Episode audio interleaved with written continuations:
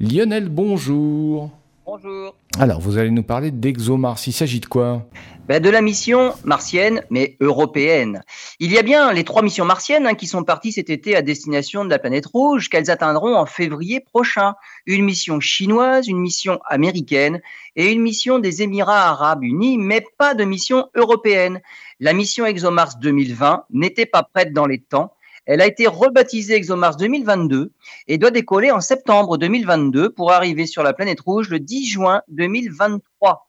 La mission décollera à bord d'une fusée russe Proton. La durée du voyage de 264 jours est en elle-même un compromis entre la puissance du lanceur et donc la durée du voyage et la capacité du système de freinage à l'arrivée sur Mars pour la rentrée atmosphérique il faudra être capable de réduire suffisamment la vitesse pour poser en douceur le rover Rosalind Franklin.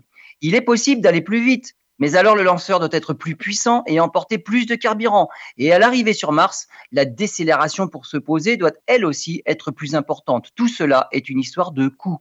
La date d'arrivée est aussi déterminée en fonction de la météo martienne.